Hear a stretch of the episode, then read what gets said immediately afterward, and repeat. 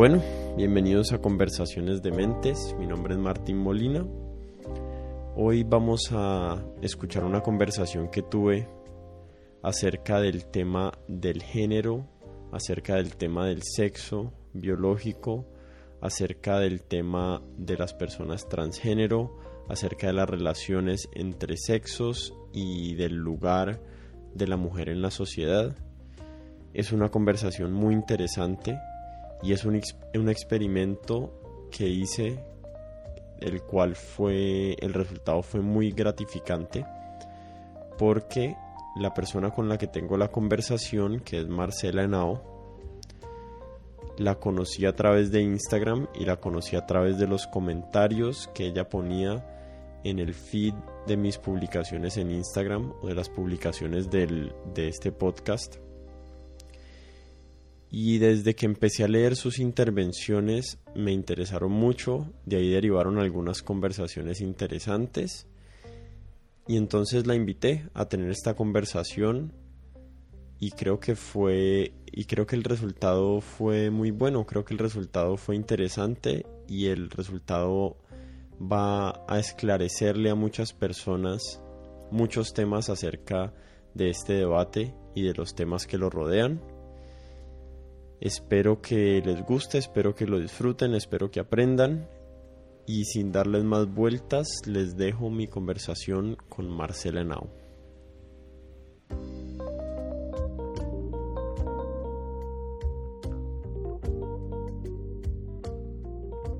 Me estaba acordando de cómo de cómo nos conocimos o cómo vine a saber de vos y creo que fue algún, unos comentarios que me dejaste en la página de Instagram del podcast, ¿cierto? ¿Vos te acordás? ¿Tenés más claro eso?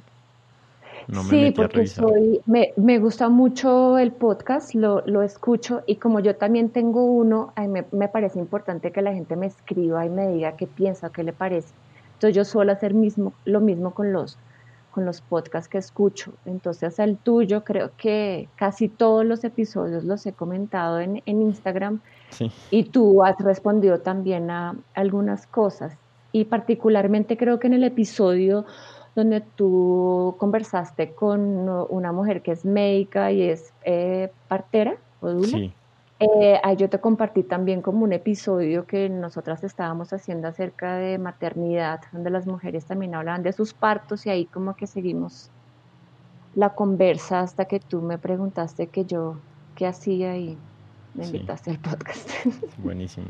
¿Por qué no le contás de pronto a las personas, haces el podcast Cuarentólogas, pero pues qué, qué más haces, a qué te dedicas?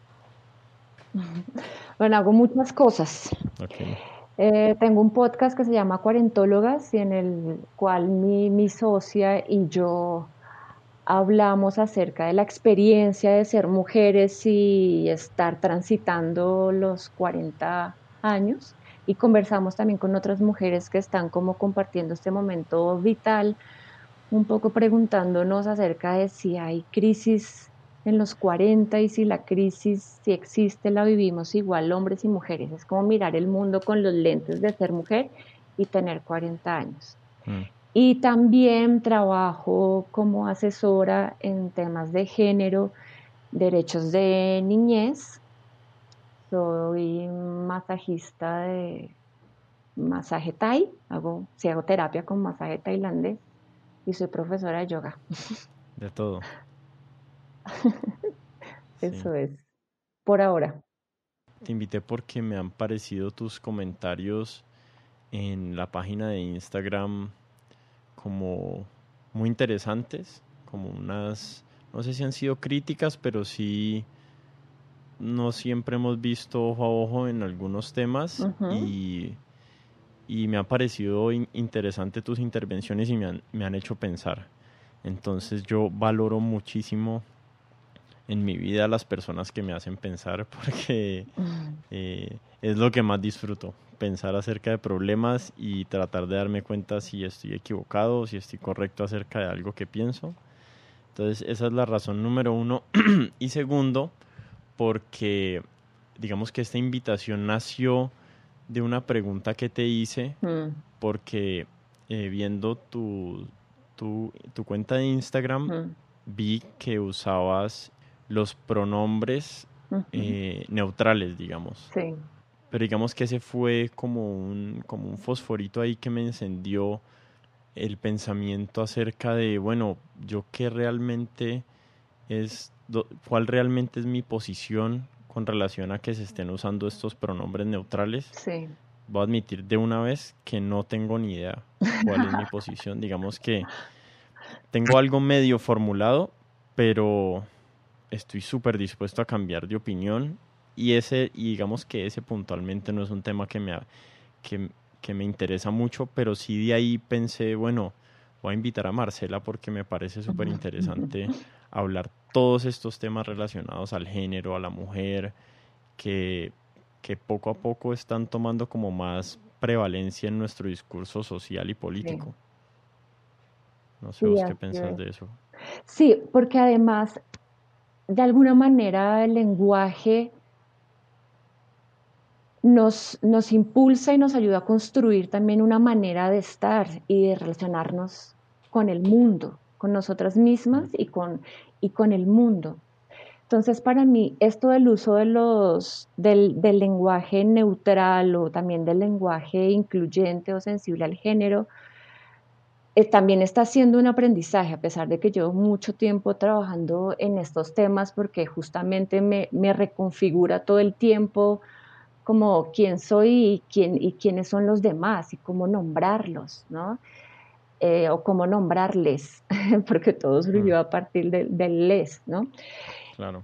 Y, y, creo que es justamente también una, una apuesta política de, de a, partir del lenguaje usarlo como herramienta para, pues para hacer, construir un mundo, un mundo distinto, ¿no? Ese asunto de, de lo masculino y lo, lo, femenino que cada vez se desdibuja un poquito más y donde sea posible que quepan otras maneras de construir las identidades de género, pues el lenguaje tiene mucho, pues mucho, mucho que hacer ahí.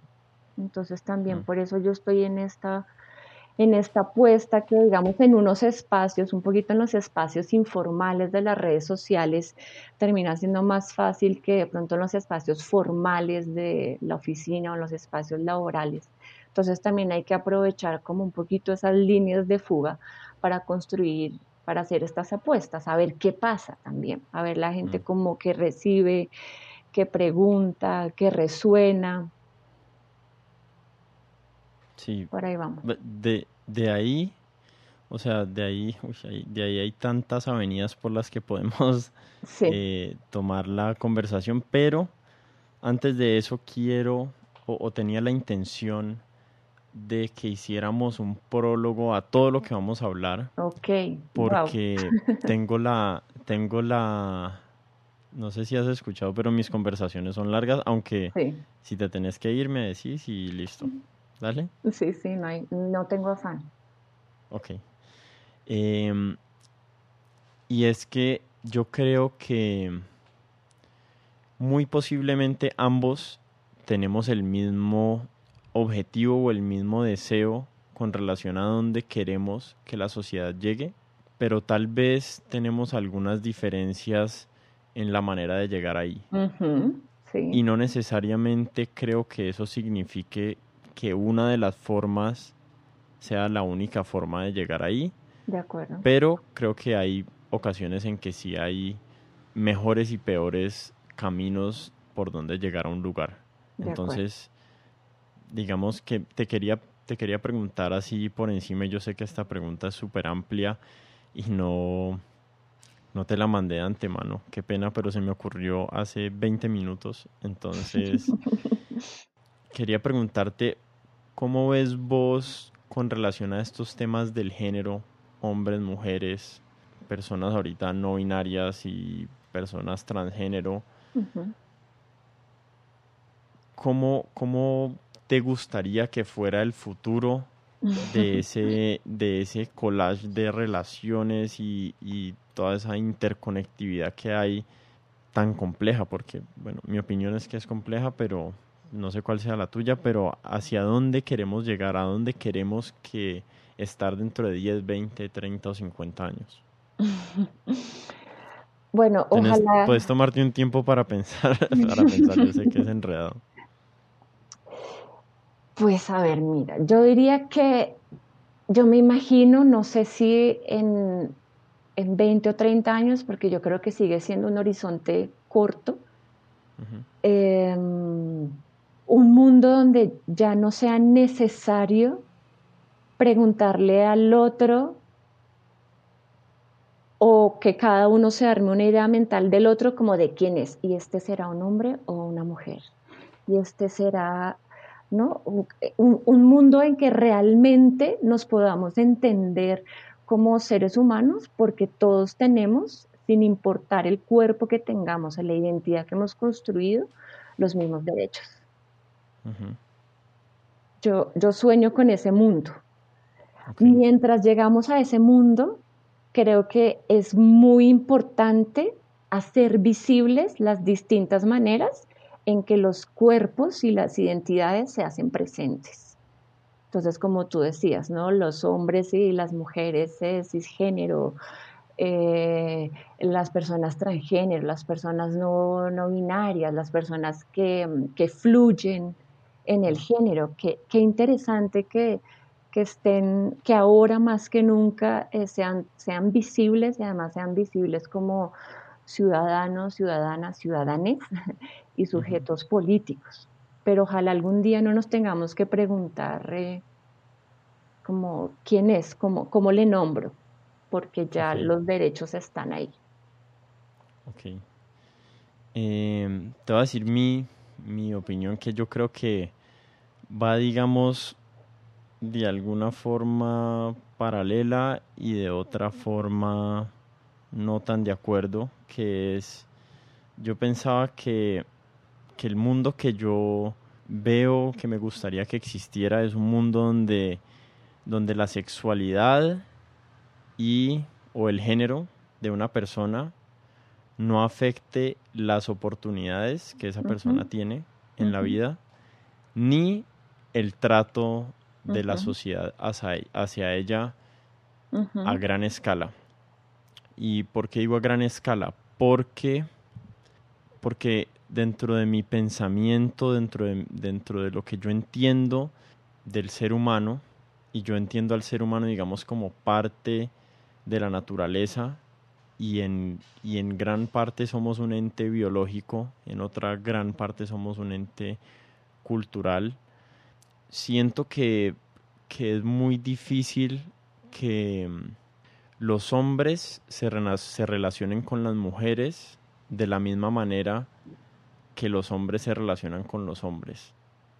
No, no de una manera eh, exclusiva, porque obviamente los hombres se pueden relacionar con las mujeres de cientos de diferentes maneras, de amigas, de amigas platónicas, de esposas, de amantes, de novias, de mamás, de hermanas, de compañeras de trabajo, un montón de, de diferentes tipos de interacción que uno puede tener y la misma manera de mujer hacia hombre.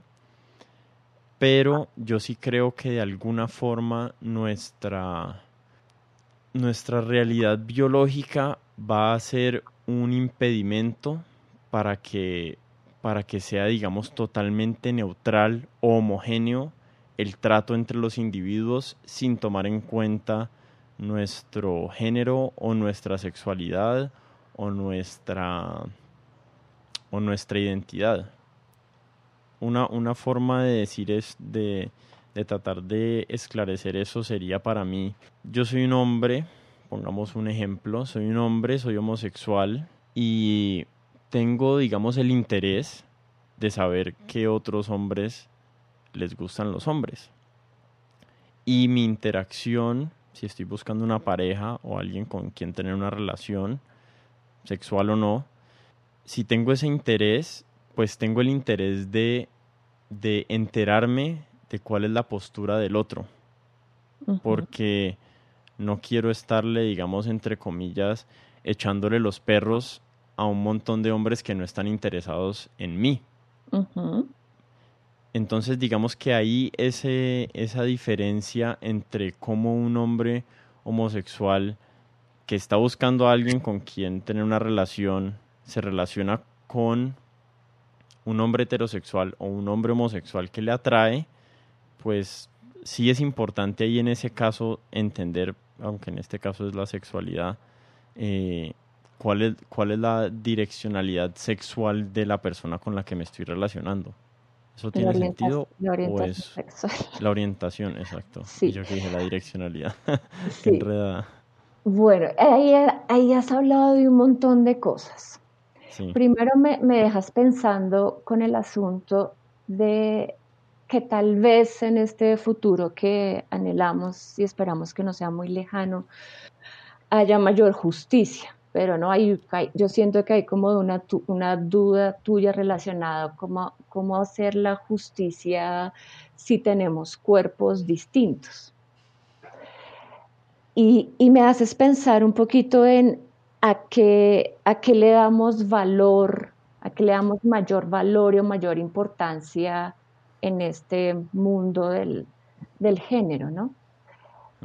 Y, justamente ahí está lo problemático, porque cuando le damos mayor valor, le damos mayor importancia a, las, a, los roles que le asignamos a, un cuerpo, pues estamos construyendo desigualdades. Pues un, un ejemplo, ¿no? Eh, los hombres tienen pene, las mujeres tenemos, tenemos vulva. Hay una diferencia en el cuerpo. Tenemos cuerpos distintos. Entonces, de eso hablamos cuando hablamos de sexo. ¿De qué hablamos cuando hablamos de género? De la construcción que ese cuerpo hace alrededor de su identidad. Y un cuerpo con una vulva puede construir una identidad eh, femenina y un cuerpo con pene puede construir una, identidad masculina o no. Mm. El asunto es que en esta cultura en la cual estamos inmersos y, en muchas culturas que son las que llamamos patriarcales eh, y, y, hegemónicas, le damos mayor valor, le damos mayor importancia a unos asuntos que otros. Le damos mayor valor a lo que ¿A un género que a otro? Sí, le damos mayor valor e importancia a lo que tradicionalmente, por ejemplo, le asignamos a los hombres le, o, a los, o, a los, o a los cuerpos que tienen un pene. Le, le damos mayor valor a, al riesgo, le damos valor, mayor valor a la aventura, le damos mayor valor a la rabia, le damos mayor valor a resolver los problemas a las malas, y le damos menos valor a lo que tradicionalmente le asignamos a los cuerpos que tienen una, una vulva, que lo que tradicionalmente se asigna son las labores de cuidado, se le asigna un poquito el silencio, se le asigna mm, eh, la maternidad, así no la quiera, se la asignan, y a todo, todo eso le damos menos valor, entonces vamos construyendo un, un mundo desequilibrado donde las oportunidades y los derechos no son iguales para todos por ese sistema de valores y de creencias que hemos construido históricamente. Entonces, si seguimos pensando que, los cuerpos son como la, medida para asignar eh, oportunidades y para mm, asignar eh, si caminos en, la vida, pues estamos mal, no vamos a llegar nunca al mundo que queremos, si la medida es el sexo. Hmm. ¿Sí? Sí, estoy totalmente de acuerdo con eso que estás diciendo. Bueno, espérate. Estoy totalmente de acuerdo con lo último que dijiste. Voy a tratar de, de, dibujar como yo veo nuestra diferencia. Entonces, yo, yo estoy de acuerdo con la historia que nos acabas de presentar que es, se le ha dado muchísimo más valor a las personas que han nacido con el sexo masculino durante muchísimos, muchísimo tiempo. Algunos dicen que son, pues, Claudio Naranjo dice que antes, hace 12.000 años, existía un matriarcado, pero bueno, ah, digamos que excluyendo esa, esa teoría de él y de algunos antropólogos, llevamos decenas de miles de años en las que se ha valorado más las personas que nacen hombres que las que nacen mujeres. No sé qué tan cierto sea eso hace 20.000 años, porque no soy antropólogo y no conozco, pero al menos los últimos 2.000, 3.000, 4.000 años sí es súper evidente esa realidad que nos, que nos estás explicando ahí. en, el, en ese futuro ideal que yo veo, eso no puede existir. Exacto. O sea, por eso digo, las personas deben tener la misma oportunidad de tener una vida de realización, una vida de felicidad, una vida, digamos, libre de, libre de sufrimiento, sin importar en qué cuerpo nacen y con qué identidad de género nacen. O sea, un hombre... construyen. Sí, eh, o qué identidad construyen. Un hombre que nace, una persona que se identifica como hombre, que nace en un cuerpo con cromosomas XY y hace y produce espermatozoides, no debería tener no debería tener más valor en la sociedad que una persona que nace mujer con cromosomas XX, con útero, con ovarios. Eso, digamos, es un argumento acerca del sistema en el que vivimos y cómo ese sistema le ha asignado valor. No, no sé, yo, yo no lo veo tanto por como por maldad o, o, intencionalidad, sino yo lo veo como una cuestión circunstancial de la historia del ser humano, de la cantidad de guerra y de pelea que ha habido por los territorios desde que nos asentamos y entonces pues cuando uno está en guerra y se tiene que matar y se tiene que defender, pues de repente el, el valor de los que de los que van a la guerra pues se incrementa. Pero bueno, no, eso, eso es historia y no, no quiero equivocarme en eso. A lo que, con lo que no estoy de acuerdo y no, no sé si, no sé si estoy mal interpretando lo que dijiste, al principio es que, digamos, nos veamos y no reconozcamos de qué género o de qué sexo biológico nacimos. No, no, sé si ese era tu ideal. Yo, digamos, mi ideal es una persona, es un mundo donde nos vemos. Yo sé que eres una mujer, pero el hecho de que seas mujer no me genera un prejuicio negativo acerca de, acerca de tus capacidades, un prejuicio negativo acerca de que debas ser mamá o que debas tener personalidad de, de cuidado o de no ser agresiva, sino que te conozca como mujer. Si me dices que eres hombre, pues te digo que eres hombre. Te digo, si me dices que te llamas Daniel, pues te digo Daniel. Pero digamos lo que construyo, mi juicio acerca de ti, ya estoy hablando de tú y después de vos, ya ni siquiera sé que, en qué, estoy hablando, pero bueno.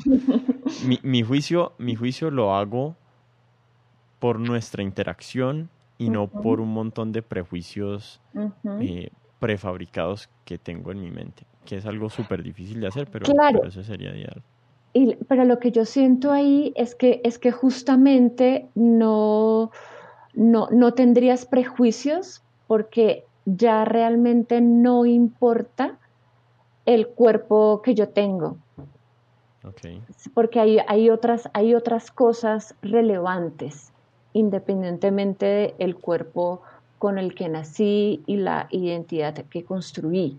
Y eso no ni limita ni privilegia mi acceso a derechos. Ese es el mundo ideal. Estoy totalmente de acuerdo con eso.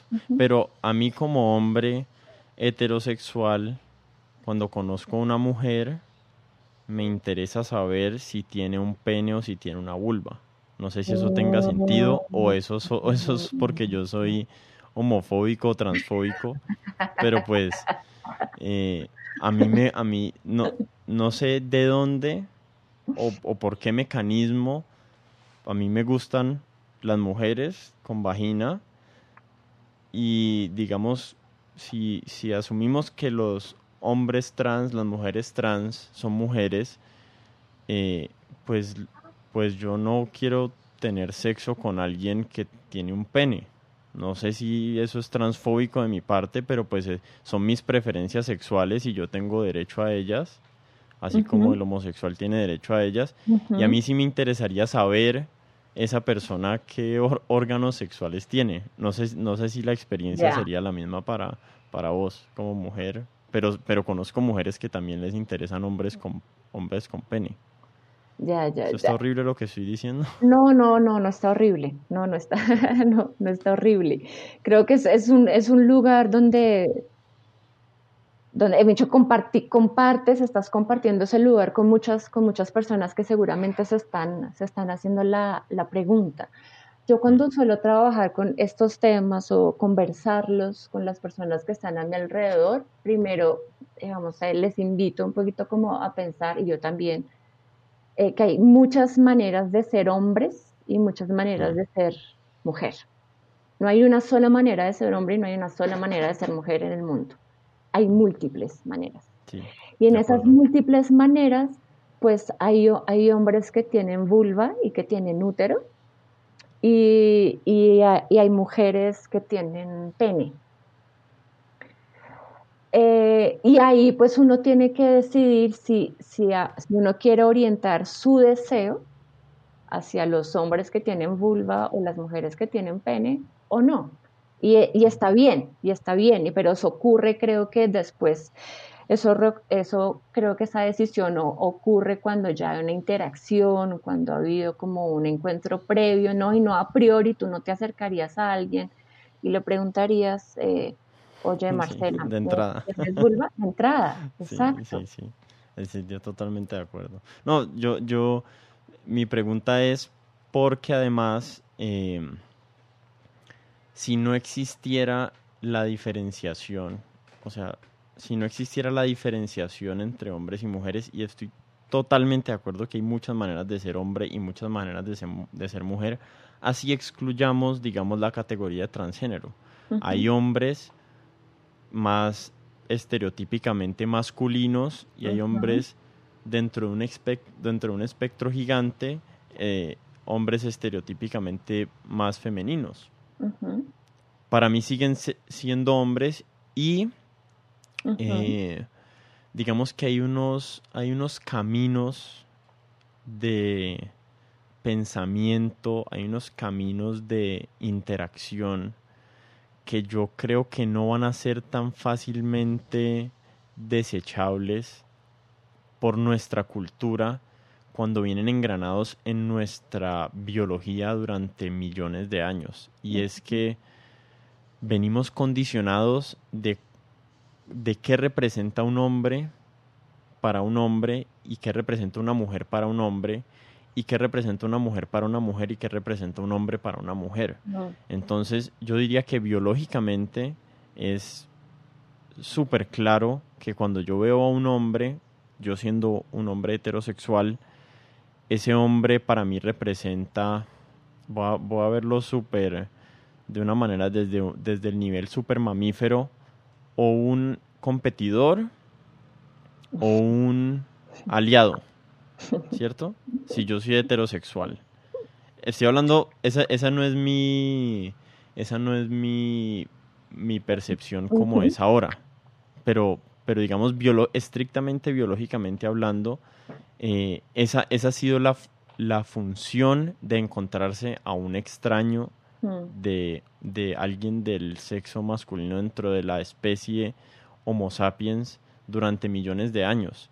Y sea y la evolución y las y las eh, y la presión adaptativa ha generado un montón de comportamientos de interacción entre hombres biológicos, personas con cromosomas XY que producen espermatozoides, que, que no necesariamente ha generado cuando cuando una persona del, sexo masculino se encuentra con alguien del sexo femenino. Y no sé qué tan capaces seamos de trascender eso. Pues eh, justamente ahí en ese escenario que tú estás pintando, que parecería muy, muy, muy mamífero, ese es, el, ese es el escenario real que en este presente estamos, queremos, queremos de, eh, derribar o transformar.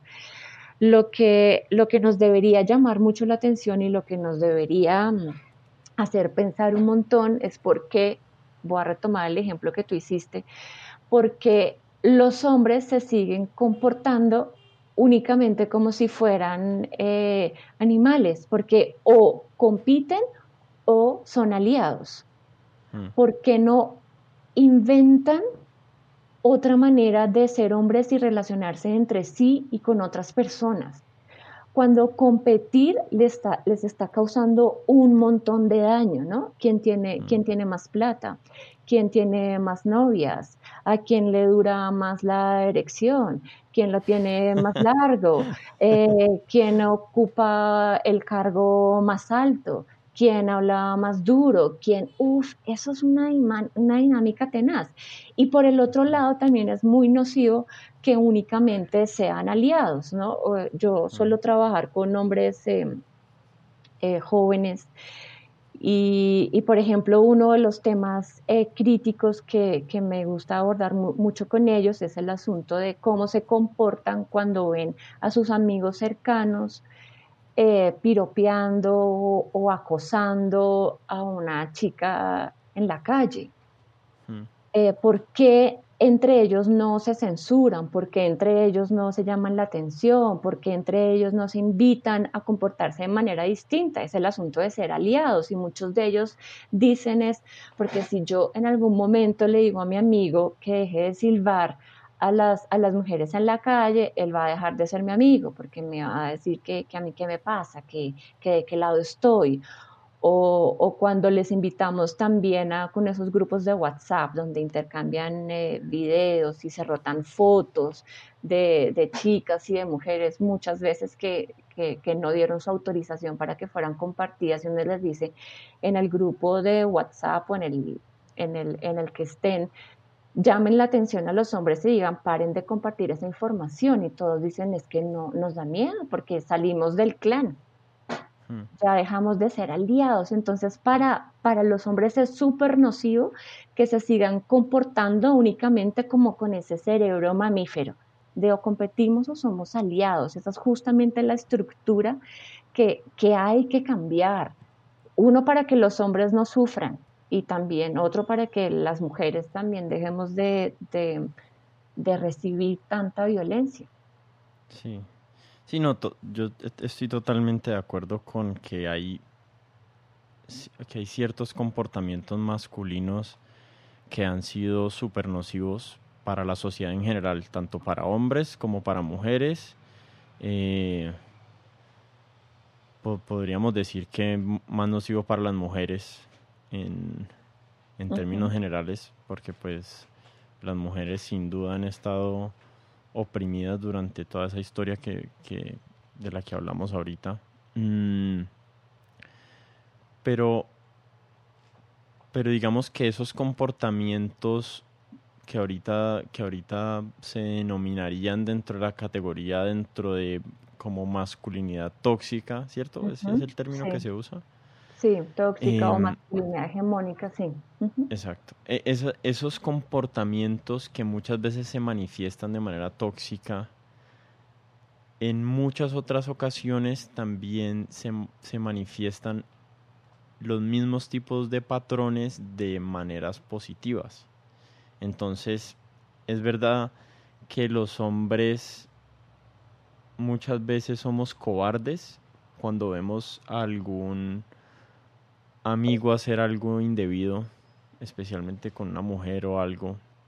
La verdad que yo creo que me he rodeado bastante bien de mis amigos los la última época de mi vida y no he tenido tanto esa experiencia ahorita como adulto, pero sí, pero sí me acuerdo en mi juventud muchas veces haber sido ese cobarde en que yo estaba viendo algo que yo decía, no, esto no está bien y no y sencillamente no haber tenido las agallas, la entereza y el autoestima para ir a donde la otra persona, no sé si por miedo a que me golpearan o qué, pero pero pero fue cobardía de mi parte no haber ido a decir, ve que, que por qué estás tratando a esta persona así, a esta mujer, a esta nosotros decíamos vieja en esa época, pero seguro ya eso no es, eso no es apropiado.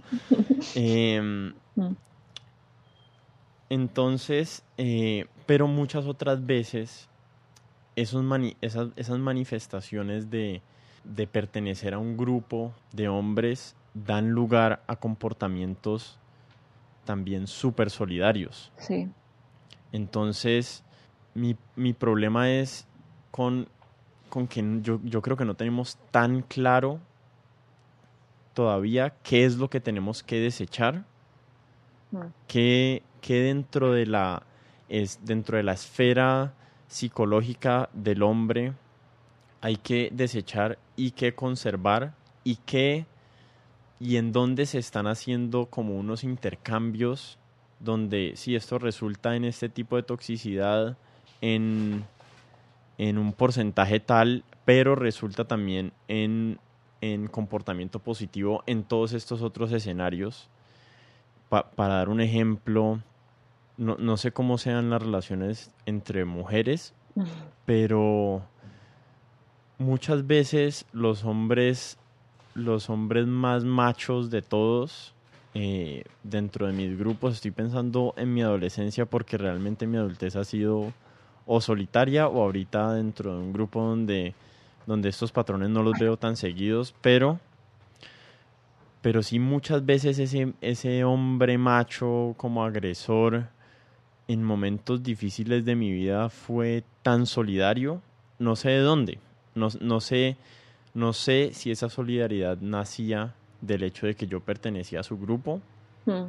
o no sé si esa solidaridad eh, se manifestaba porque tenía un buen corazón y era compasivo, lo que sea. Pero si sí era porque yo pertenecía a su grupo, digamos que muchas veces me salvaron, no me salvaron la vida literalmente, pero en momentos de mi vida se sintió como si me salvaran la vida esas personas con su apoyo de macho de incluyente del grupo. Entonces, mi, mi preocupación es qué conservamos y qué desechamos y mi preocupación es que tal vez no lo tenemos tan claro. Yo, yo creo que tenemos muchas pistas de qué tenemos que desechar y qué tenemos que, que construir o, que tenemos que fortalecer. Yo, yo, yo sí creo que tenemos, tenemos pistas, ¿no? por ejemplo, yo creo que tenemos que desechar todo lo que implique violencia y ponga en riesgo la salud mental y la vida de los hombres y, y, de las mujeres, ¿no? Pero creo que particularmente eh, esa idea que le han metido a los hombres se hace parte de la masculinidad tóxica de no se deje hmm.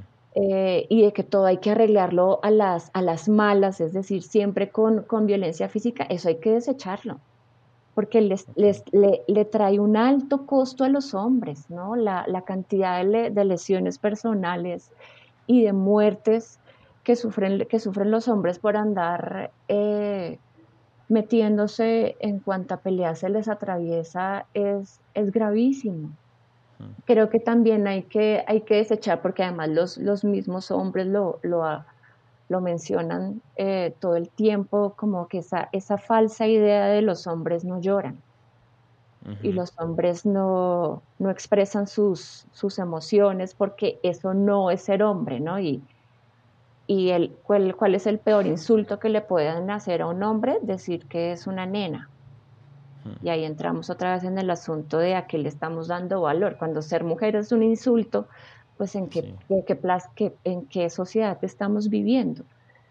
O marica, o no sea marica O marica, exacto, como si eso fuera un insulto. Entonces yo creo que sí tenemos muchas pistas de que hay que desechar, eh, digamos, eh, hemos estado mucho mucho, esta conversación se ha centrado un poquito como en, en, los hombres, pero también pasan las mujeres, ¿no? Podemos hablar de lo que las mujeres tenemos que deconstruir y las cosas que tenemos que, que reinventar o, fortalecer. Y hay muchas, y ahí, ahí están los llamados y los, y los han hecho los movimientos feministas desde hace mucho tiempo. Entonces yo creo que sí hay, hay, hay caminos que se nos están mostrando y, y, se están abriendo, pero como tú dices, tenemos que ser valientes para desafiar el statu quo que hemos venido, el, sistema y la sociedad en la cual nos hemos criado, no solo nosotros, sino nuestros papás, mamás, tíos, abuelas, tatata, porque todo esto también es como, es una herencia, es un aprendizaje social. Y muchas veces cuando desafiamos las formas de ser hombres y de ser mujeres que nos han enseñado, sentimos que estamos traicionando eh, a la familia y que estamos traicionando los valores que nos han enseñado y efectivamente eso puede ser muy doloroso y puede implicar como una ruptura identitaria muy fuerte, pero hay que hacerlo. Hay que mm. hacerlo si queremos un otro mundo si queremos vivir en un mundo distinto, más justo, más sereno, más amoroso, menos violento. Tenemos que seguir las pistas como de pulgarcito, que ahí están los pedazos de pan para, para volver a casa. ahí están, hay que seguirlos. No sé cómo lo eh, yo, sí, yo lo veo igual. Em, mi punto es que no es que no tengo tan claro. Hay, hay un dicho en inglés que es throw out the baby with the bathwater. O sea, vas a botar el agua de la bañera y sin culpa tiras el bebé con la bañera. sí. ¿Cierto? El, botar el bebé con el agua.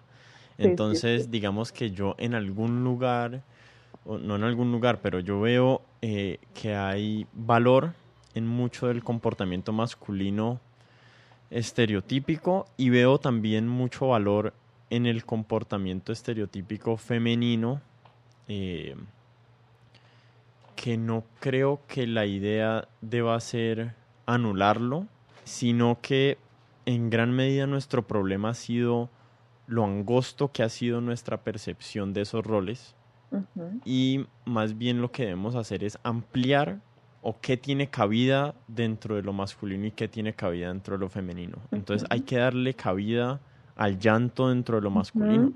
hay que, y hay que darle, y hay que darle hay, hay, que darle cabida a la competitividad dentro de lo femenino. Hay que darle cabida a no querer ser madre dentro de lo femenino. No sé, creo que ahí estamos básicamente de acuerdo y yo de, por mi parte no tengo tan claro cuál es el camino a seguir, pero creo que sí estamos de acuerdo en que en que, en que tiene que haber algún tipo de, renovación cultural de la visión que tenemos como sociedad acerca de qué puede ser un hombre y qué puede ser una mujer. Y digamos que eso ahorita está empezando a incluir el tema de hombres que no nacieron con penes, hombres que no nacieron produciendo espermatozoides, sino que nacieron con útero y mujeres que nacieron con penes, que era lo que vos decías anteriormente. Y hay algo ahí, antes de meternos justo a ese tema, hay algo acerca de ese tema que está relacionado a esto que estamos hablando y me gustaría que me corrijas si, si es un prejuicio que, que yo tengo, pero creo que muchas veces los hombres que están, los hombres trans, no sé, no sé, un hombre trans es una mujer que ahora es hombre, como una mujer trans es, nació, nació con sexo masculino y ahorita es mujer, ¿cierto? Sí. Ok. Y construyó su identidad. Ajá, así es. Ok. Eh, entonces, o, se identifica ahora como mujer. Entonces, yo no tengo ningún problema con, con eso desde el punto de vista personal. A mí, como sea que me diga una persona que le diga, yo le digo. No tengo ningún problema con que empiece a cumplir roles y funciones dentro de, dentro de, o acordes a como esa persona más tenga la posibilidad de ser feliz, como sea que esa persona crea que puede minimizar el sufrimiento y, y, maximizar la felicidad, la tranquilidad. a grandes rasgos mi preocupación es que las mujeres trans adoptan características que han sido usualmente estereotípicas de las mujeres. Y como ahorita estábamos hablando del, tema de, que tenemos que dejar lo angosto que es nuestra percepción de lo que puede ser una mujer y tenemos que ampliarlo, me genera curiosidad por qué las mujeres trans suelen tomar esas características físicas y de comportamiento también que son tan tradicionalmente femeninas. No sé, ponerse muchas veces senos grandes, usar faldas ajustadas, la verdad es que estoy hablando como desde un punto de vista súper ignorante en el cual todo, todo mi interacción con este tema ha sido, digamos, a través de lo que hay en los medios y obviamente no creo que lo que existe en los medios sea representativo de lo que existe en la realidad, pero no sé, o sea, no, no sé si eso es una preocupación real de por qué es tan necesario que estas personas adopten estas características tan femeninas. No sé si es porque sienten que si no adoptan esas características estereotípicas que teníamos antes, no se les va a aceptar dentro de la sociedad como mujeres. No sé si esa sea la razón que está empujando esos, esos rasgos. Eh, deberíamos preguntarles. Pero yo creo que por un lado, comportamientos estereotípicamente más, eh, masculinos y femeninos los vemos en todos lados. Es decir, también en últimas cada persona decide también cómo habitar su cuerpo y habitar el mundo. Los estereotipos son problemáticos, sí, son muy, son muy problemáticos porque lo que hacen es encasillar a, las, a las, personas y, y, encasillarlos como en una, a ti te toca únicamente hacer esto, te toca únicamente verte así y te toca únicamente comportarte de esta manera y dedicarte a ciertos oficios. Entonces los estereotipos por eso son tan problemáticos, porque cuando alguien no desea encajar en eso que le están asignando, lo que pasa es que le cae un montón de violencia. ¿Cómo así que tú no te vas a vestir así como lo manda el estereotipo? ¿Cómo así que no vas a hablar como manda el estereotipo? ¿Cómo así que no te vas a dedicar a este oficio que es el que te corresponde? Entonces, solo como para dejar eso claro.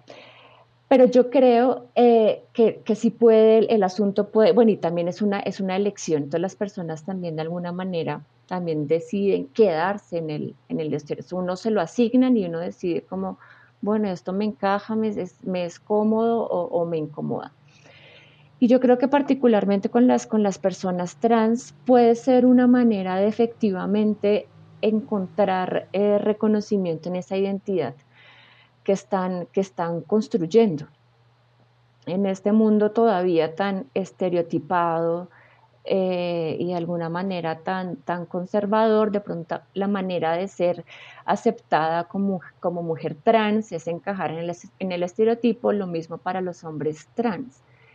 Eso puede ser un camino. También yo creo que es muy importante tener referentes diversos, eh, porque uno le gusta también eh, parecerse o, o tener ciertos rasgos de alguien que admira o con lo que o con alguien que uno resuena. Y si tú ves, tú, eh, y tú, lo mencionaste ahorita en tu intervención, tenemos muy pocos referentes en la cultura popular de personas trans. Hay muy pocos referentes en el cine, en la literatura, en la televisión, en el ejercicio político y en la vida, yo nunca he conocido una persona trans. Exacto, entonces cuando no hay referentes y yo quiero construir mi identidad de manera distinta, puede ser, puede ser que la manera más fácil es encajar en, en buscar el estereotipo, porque ese lo veo en todos lados, lo veo en la publicidad, en el cine, en la televisión, en los comerciales, en la, en la calle. Entonces es muy importante tener referentes diversos, no solo para las, no solo para las, las personas trans. Hace unos minutos que estábamos hablando también de, de lo importante de construir eh, formas de ser hombre y ser mujeres distintas. Eh, los, los, hombres, particularmente los hombres jóvenes, los niños pequeños y las niñas, las niñas pequeñas, creo que es muy importante que construyamos para ellos otros referentes, para ellas y para ellos otros referentes. Hace poco una amiga me decía, ella tiene un hijo y me decía, yo en este momento de la vida tengo más referentes de, de mujeres eh, que han desafiado los estereotipos y los roles de género para mi hija, eh, si tuviera una hija, que para mi hijo. ¿No? Ahora, ahora, las princesas no son tan princesas, ¿no? Eh, son guerreras, son buenas arqueras, son las que gobiernan. Eh, hay muchos referentes en, en, la cultura popular de mujeres que la maternidad no las define.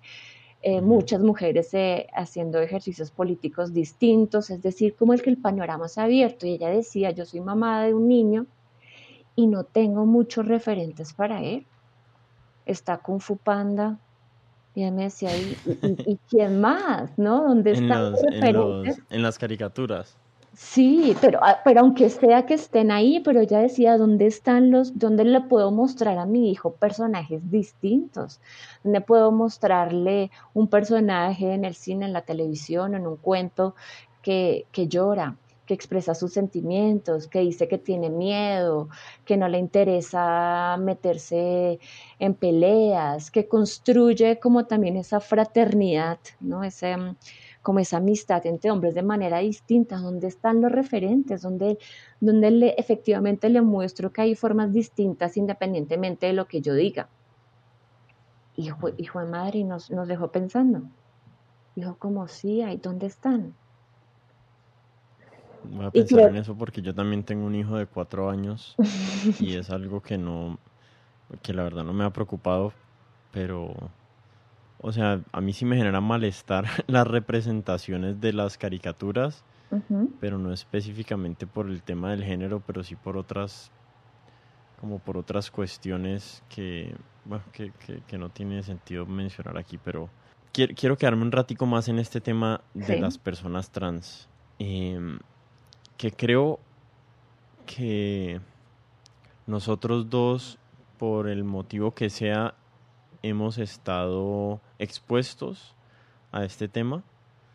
Yo desde un, yo desde una parte mucho más, mucho menos como física de interacción con las personas, pero yo sí he estado, digamos, muy atento a los debates que están sucediendo en este momento en Europa y en Estados Unidos alrededor de este tema. Y ahí y hay ciertas como heurísticas que están naciendo ahorita eh, con las que yo no estoy de acuerdo. Creo que eso me clasificaría dentro de la categoría de transfóbico, eh, sin yo creer que sea así, pero digamos que ahorita hay, hay unos temas de que he escuchado algo similar en esta conversación, más no perfectamente, de deslegitimizar el hecho de que la biología tiene un impacto importante sobre nuestra cultura y sobre los roles que hemos formado. Entonces, quiero, quiero hacer como una muy breve explicación que muy posiblemente me va a meter en problemas, pero que, pero que me gustaría que vos me des tu respuesta súper sincera, me digas de frente si crees que eso que estoy diciendo es va a atentar contra la tranquilidad de alguna persona, pero para los que no están enterados del tema, digamos que ahorita hay, hay un movimiento grande acerca de que tenemos que aceptar a las personas trans dentro de nuestra sociedad. Aceptarlos sin menospreciarlos, sin que tengan menos derechos, sin que sean discriminados en los lugares del trabajo, sin importar cuál sea ese trabajo. Y yo estoy totalmente de acuerdo con ese movimiento de que nuestra sociedad tiene que aceptar que hay personas que nacen en un cuerpo y no sienten que su identidad de género, o sea, sea esa con la que nació. O sea, esa es una experiencia que hay personas en el mundo teniendo y no podemos deslegitimizar esa experiencia.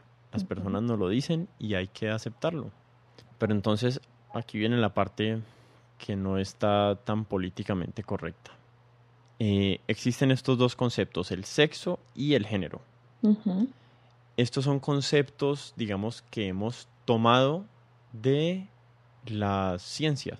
Entonces, la, el estudio de las especies nos ha hecho eh, entender que hay unas especies sobre el planeta Tierra que tienen reproducción sexual y otras que tienen reproducción asexual. Entonces, dentro de las especies de reproducción sexual están los mamíferos y dentro de los mamíferos están los homos, estamos nosotros, Homo sapiens, que desde que en la rama de la evolución nos separamos hacia un tipo de reproducción sexual, ha sido así y, nunca ha dejado de ser así durante los millones de años de nuestros ancestros en la cadena de, evolutiva.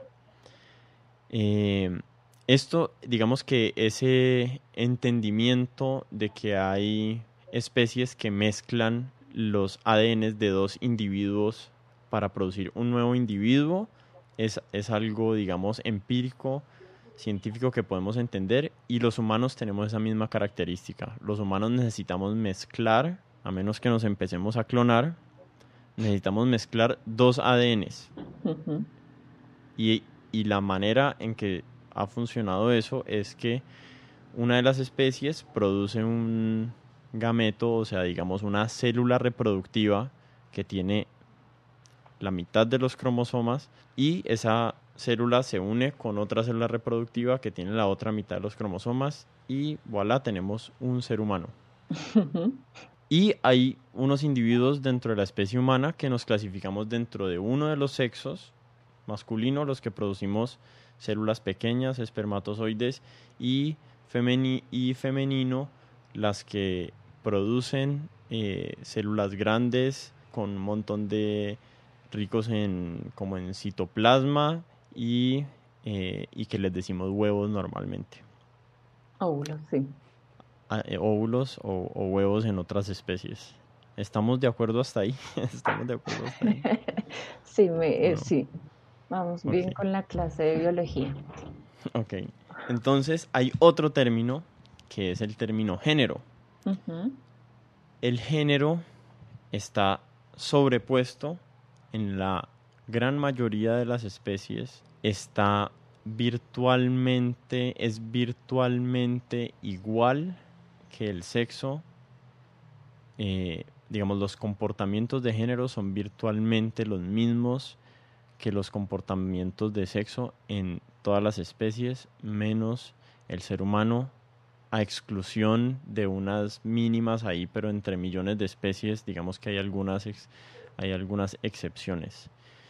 El ser humano, que es una cosa increíble que exista, que nosotros existamos, es la especie que más libre está de esas cadenas biológicas y somos la especie que más determinación tiene acerca de cómo nos comportamos con relación a nuestro sexo.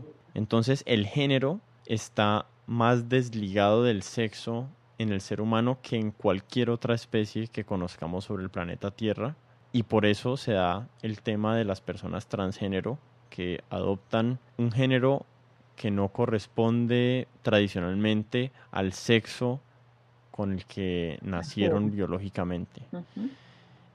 Pero aún así, aún existan estos casos y mi opinión de que tenemos que aceptarlos, ser compasivos, ser incluyentes, eh, no ser discriminatorios con las personas que, que, viven esto, es que ambos conceptos existen, el del sexo y el del género, y el del sexo es binario porque existen dos sexos en la especie humana y el del género es bimodal.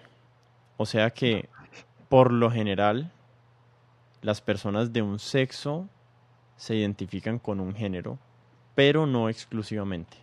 Entonces la mayoría de las personas que nacen con cromosomas XY y producen espermatozoides se identifican con el género masculino y mayoritariamente las personas que nacen con cromosomas XX y producen óvulos se identifican con el género femenino.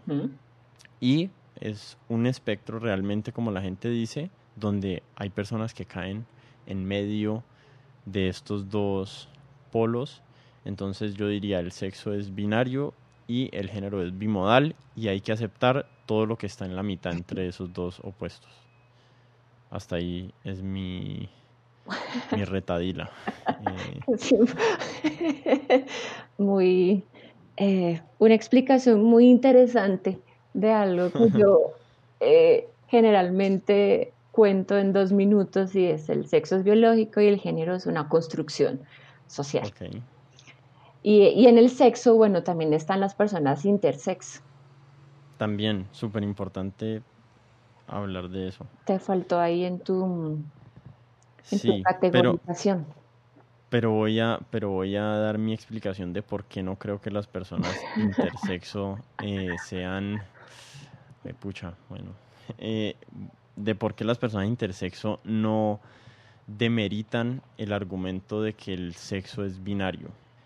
para las personas que no conocen, las personas intersexo son personas que, que nacen con genitales ambiguos, que no se sabe, eh, no, está tan claramente definido a qué sexo pertenecen, por decirlo de una manera medio mal dicha, porque pueden tener un ejemplo, un clítoris agrandado o un pene de un tamaño muy pequeño. Incluso existen personas con externamente con pene y después internamente tienen, eh, tienen eh, ovarios. Entonces hay un montón de casos distintos de las personas intersexo y yo creo que si hiciéramos más visible el tema de las personas intersexo y lo prevalente que es, porque nadie tiene ni idea lo prevalente que es en, el mundo eh, que nazcan personas así, solucionaríamos un montón de los problemas que hay ahorita con el tema eh, trans.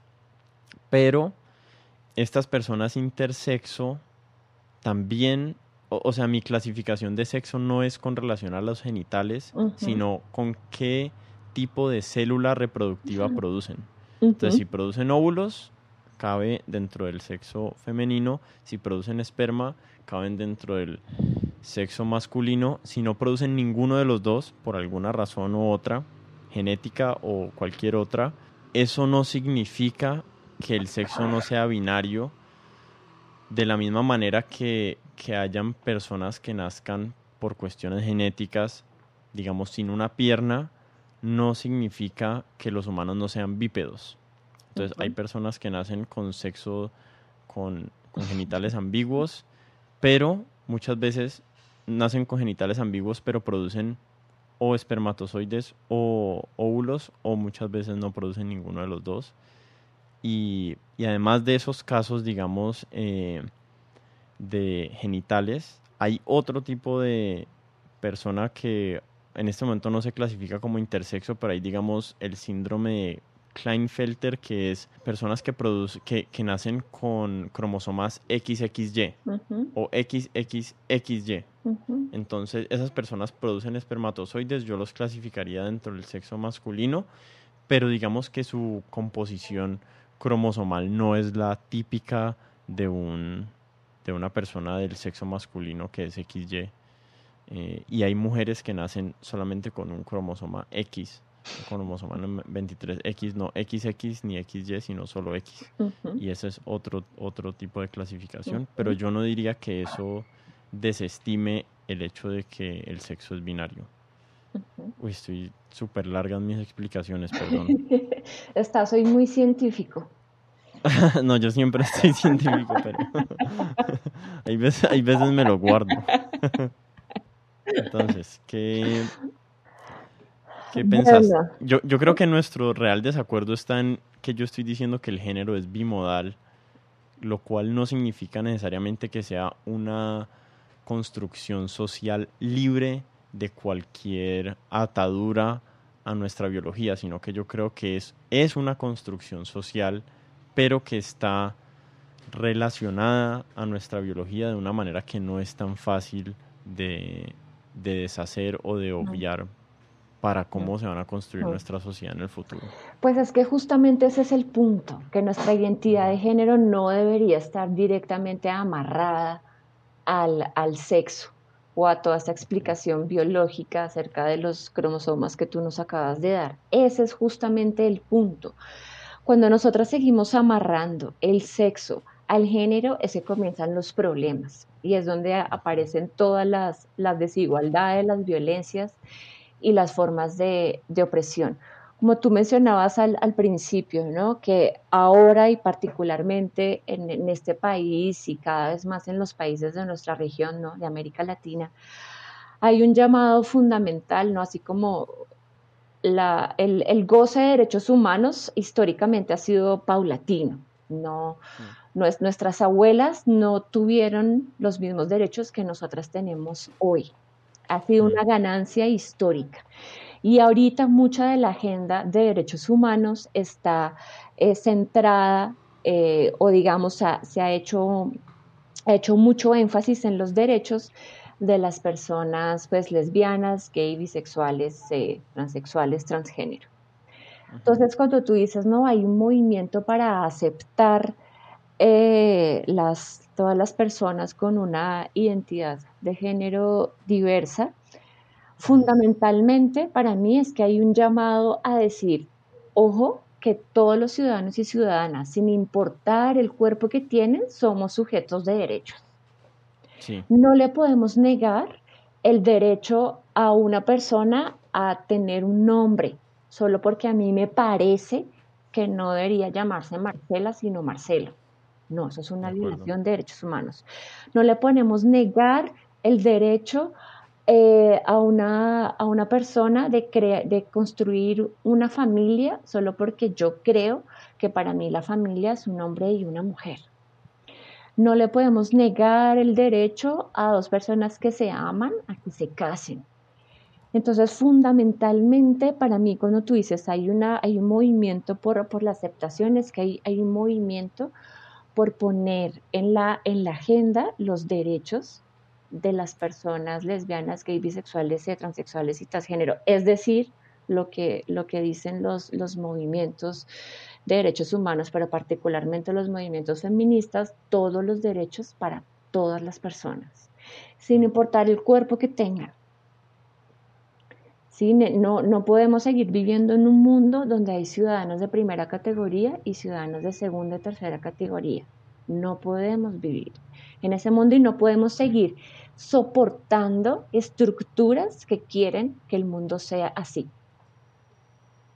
Eso, eso es fundamentalmente el, trabajo, ¿no? Y por eso todo el asunto del género es una, es, una, es una construcción, es una construcción que se da a lo largo, a lo largo de la vida en la cual en algunos casos opera también el cuerpo, como, ve, yo me quiero hacer aquí unos, unos cambios en el cuerpo porque no me siento cómoda ni cómodo con el cuerpo que tengo, está, está perfecto, porque en el momento en que nos comienzan, eso nos comienza a molestar y nos comienza a incomodar, ahí tenemos que hacer ahí que tenemos que hacernos preguntas porque muy seguramente en esa incomodidad comienzan a surgir ideas y comienzan a aparecer eh, creencias que en la mayoría de los casos en un corto plazo se manifiestan en comportamientos eh, violentos, en comportamientos que oprimen, en comportamientos que le hacen daño a las otras personas. Hmm. Entonces, por eso el, el, asunto, el llamado de no, de no digamos, una, identidad de género se construye en, un cuerpo, claro, y todos los seres humanos tenemos cuerpo y no podemos quitarle ni, la relevancia ni sacar eh, la biología de la, de la ecuación, pero ¿a qué le estamos dando peso? Hmm. ¿A qué le, le estamos dando peso y valor en, el, en la sombrilla de los derechos humanos? A lo que tienes entre las piernas o, a lo que has construido como ciudadano y sujeto político. Sí, yo, yo diría que yo diría que estoy totalmente de acuerdo con tu punto de, la lucha eh, incluyente y de respeto y de derechos hacia todas las personas, sin importar su condición eh, de género, mujer, hombre o algún lugar en la mitad o homosexual o heterosexual o bisexual, creo que estamos ahí perfectamente alineados en nuestros deseos. Mi no acuerdo, digamos, con los movimientos actuales es específicamente con el argumento de que el género es únicamente una construcción social para llegar a ese objetivo. Yo creo que ese, esa línea de argumentación eh, va a terminar siendo va a terminar siendo dañina para el movimiento en vez de positiva. Y veo que digamos que el movimiento está teniendo ahorita un problema como un, una, un montón de contradicciones que se van a terminar haciendo evidentes en el futuro. Digamos que nuestro concepto desde el punto de vista desde el punto de vista social acerca de la homosexualidad es que las personas nacen homosexuales. Mm. ¿Cierto? No sé, yo no sé qué tan real sea eso. O sea, no, sé lo que yo he leído, digamos, de desde el punto de vista científico es que no está bien definido, no se sabe eh, si una persona nace o son experiencias tempranas mezcladas con el entorno de su embriónico, o sea, no, una cosa de que se nace es que es, es hereditario genéticamente y o que está definido en el proceso, digamos, de gestación. Y ya la persona nace con su sexualidad definida. Eso, eso, eso había sido, digamos, el entendimiento antiguo. Pero además hay un poquito lo, lo, problemático de centrar la, la, la discusión acerca de la, la, igualdad de género y los derechos eh, en, esos, en esos puntos es que si le ponemos, nos centramos toda la atención y la discusión en la biología, entonces de pronto terminamos avalando y justificando estas prácticas de... Mm, ¿no? Como tradicionalmente no se ve por ahí, vamos a quitarle la homosexualidad y vamos a quitarle las desviaciones que tienen, porque como ocurren en el ámbito de lo biológico, podemos ahí, no sé, manejar em, las hormonas, podemos hacer ahí intervenciones y eso es tremendamente peligroso, y nocivo. ¿no? Total, yo estoy totalmente de acuerdo. Justo ese es el punto que voy a hacer. O sea, el punto que quería hacer es mi, mi defensa, esta discusión la tuve con mi familia hace años, en las que ellos decían, no, pero es que hay que aceptar a las personas homosexuales porque nacen gays, ¿cierto? O nacen con esa inclinación sexual. Y yo decía, no, hay que aceptarlas porque les da la gana, no importa de dónde venga, no importa si es que se le ocurrió o nació el punto es que esa persona quiere vivir así y hay que respetarla, sin importar de dónde venga. Porque yo justo veía esa problemática que vos estás diciendo. Que si definimos que es que alguien eh, nace gay es porque, digamos, que encuentran el gen gay, ¿cierto? Y ahorita con las nuevas ediciones de genes es posible editar ese gen, entonces sería moral o amoral o inmoral editarle la sexualidad a una persona en en, en donde sea, en el espermatozoide o en el óvulo. Por eso ese es mi problema con esa discusión de si se nace o se hace. Mi discusión es, no importa. Si la persona, por eso, cuando a mí me dicen el, el mismo argumento con relación a las personas trans, no es que esa persona nació en un cuerpo de un hombre, pero ella siempre fue mujer. A mí no me importa si nació o no nació, solo si la persona me dice que es mujer, yo ya lo acepto. No me importa si nació o no. Yo quiero ser respetuoso con esa persona. Yo quiero ser respetuoso con esa persona y que sea cual sea el trato que yo le dé, no le impida estar tranquila y estar feliz con las decisiones que ha tomado. Esa es la, esa es mi opinión. claro, claro, y es, que es así, es que tiene que ser así en el marco de los, de los derechos, ¿no? Y estamos en un Estado social de derecho también es, es, muy importante como ahí aclarar la diferencia como entre identidad de género y orientación sexual, ¿no? Porque mm. puede que yo, mm, digamos, la, identidad de género como yo construyo quién soy en el mundo, digamos, es, es un proceso paulatino y, y, dura toda la vida, ¿no? Como, como, como quiero que el mundo me vea, como quiero que el mundo me nombre, como yo me quiero nombrar, eh, que, eh, el lugar que yo quiero ocupar en el mundo, es una construcción muy importante. Y la, la, orientación sexual es justamente eso, yo hacia dónde oriento mi deseo. ¿Quién o quiénes son los que me llaman la atención para enamorarme, para eventualmente tener un encuentro sexual y eventualmente construir algo, algo más, donde, hacia donde oriento mi deseo. Y ahí también hay muchas variaciones, ¿no? No, no necesariamente yo por reconocerme como mujer me tienen que gustar los hombres. Yo puedo eh, ser mujer y me pueden gustar las mujeres. Y eso también. O ambos. Eh, o, ambos, exacto. Eh, el, el, hacia donde oriento mi deseo también en, digamos, en qué momento de la vida aparece como esa, uno comienza a encontrarse con eso, ¿no? Hagamos, hagamos como que cada uno el ejercicio y las personas que, que están escuchando, ¿no? En qué momento de su vida, qué tan temprano pueden rastrear el momento en que sintieron atracción por alguien. Y, y, realmente nos importa si eso se lo puede, si eso depende de la biología o depende del entorno en que, en que vivimos. ¿De verdad es tan importante eso?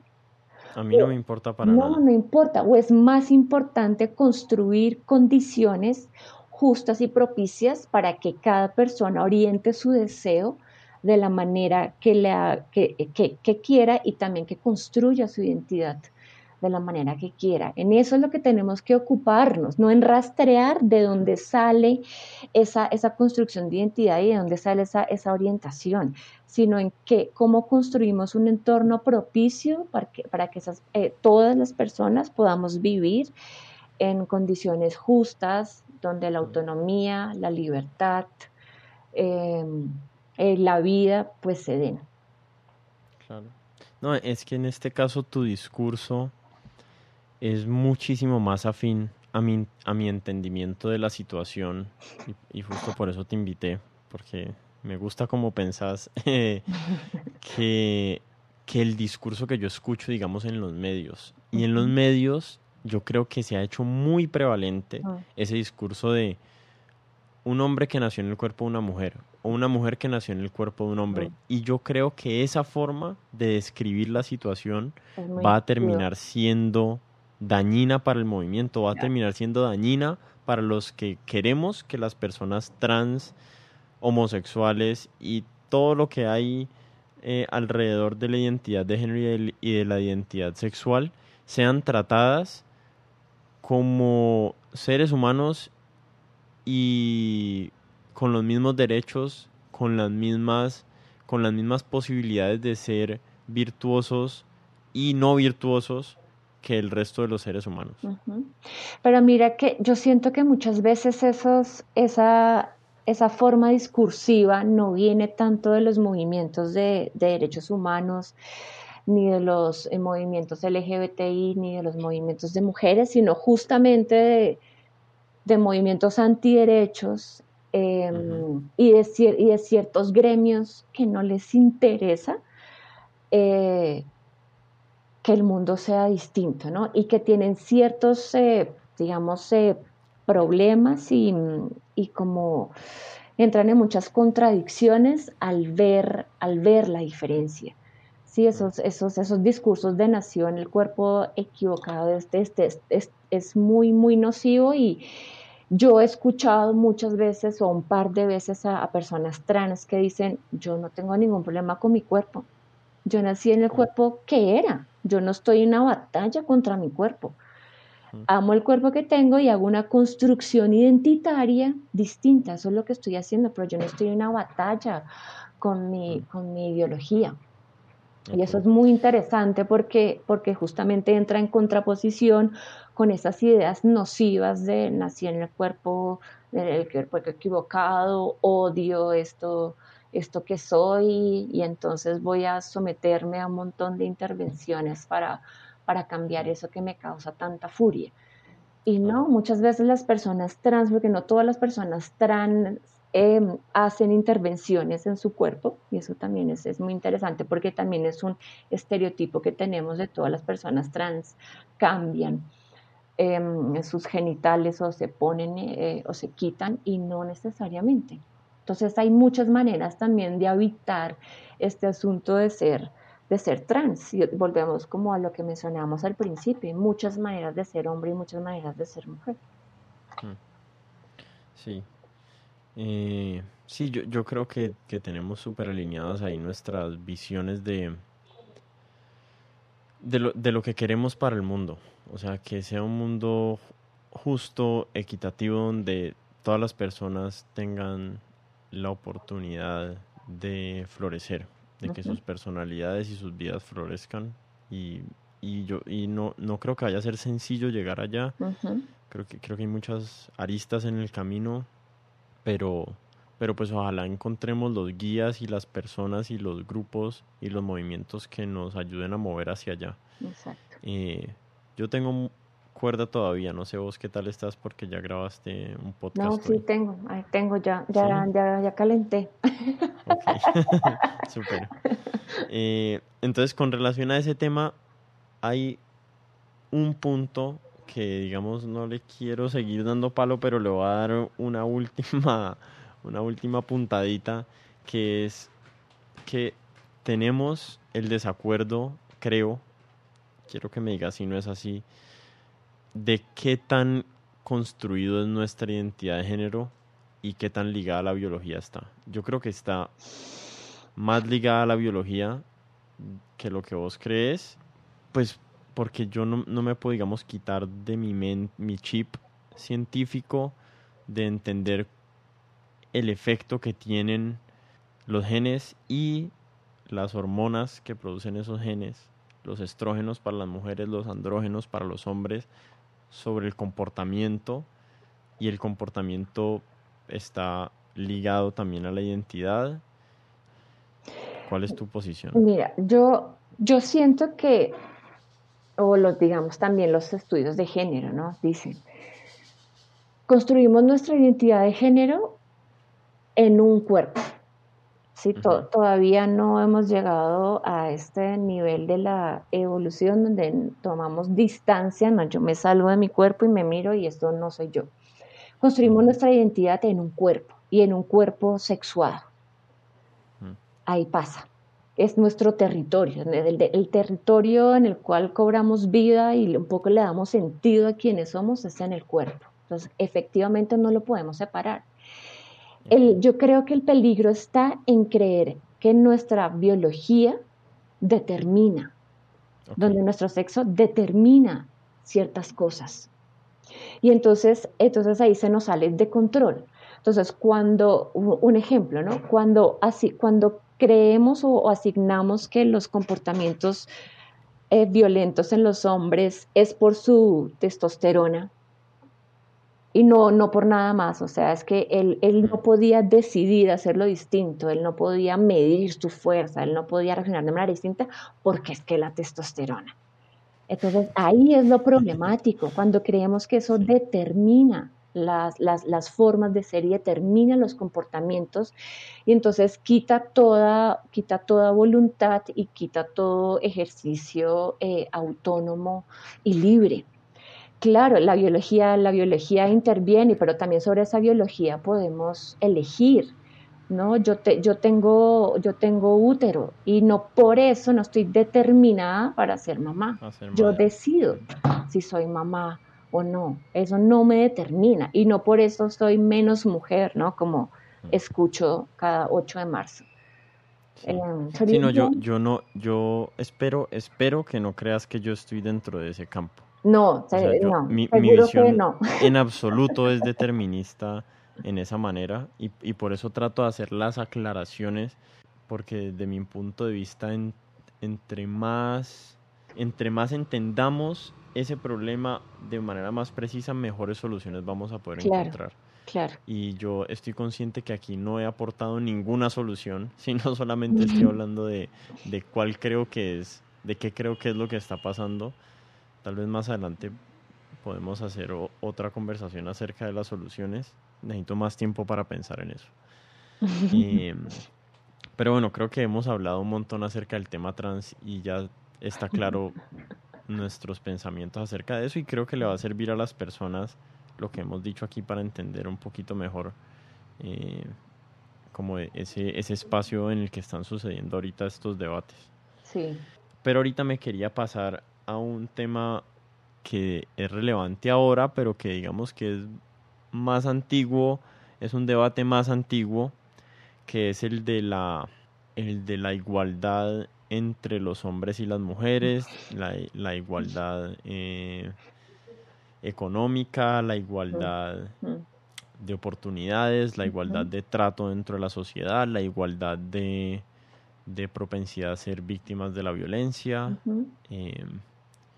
No sé si, si quieras decir algo así súper amplio acerca de ese tema o si quieres yo hablo un poquito y me y respondes a mí. Pues eh, solo como para, para empezar, a mí me gusta siempre ponerle apellido al asunto de igualdad, porque ahí se generan un montón de malos entendidos. Y es, ah, ahora las mujeres quieren ser iguales a los hombres. A ver, me dices como, no, queremos tener los mismos derechos, es la igualdad en derechos reconociendo y además honrando la diversidad. No queremos un mundo donde todas las personas sean iguales, se vean iguales, hagan lo mismo, eh, si se comporten de la misma manera, no. Queremos que tengan los mismos derechos y que puedan decidir qué hacer. Ese ese es el asunto de la igualdad. Y ese es el asunto que dicen que por bien que nos vaya, llegaremos dentro de 100 años a reducir las brechas de desigualdad que hay en el mundo. Yo no soy tan optimista de 100 años. no, a mí, me parece, digo, no me va a tocar. ¿Qué es esto?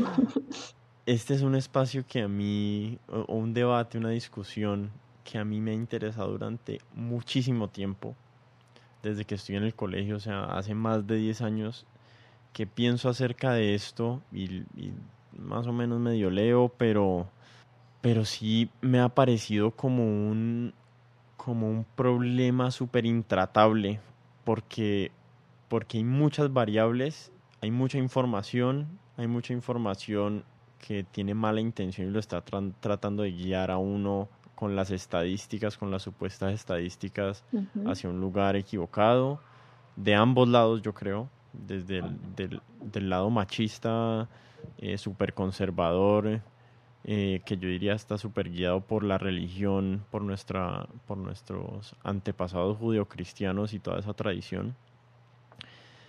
Pero, digamos, em, empecemos para, para, poder empezar a hablar del tema, empecemos acerca, hablando acerca del tema económico que ahorita no está en furor, pero sí es algo que se, que se escucha de vez en cuando por aquí por allá. ¿Qué, qué tan enterada estás de ese tema y cuál es tu opinión de la brecha que dicen que existe? Y yo estoy de acuerdo, pero no estoy de acuerdo de la misma manera que todo el mundo entre hombres y mujeres eh, económicamente. Hmm.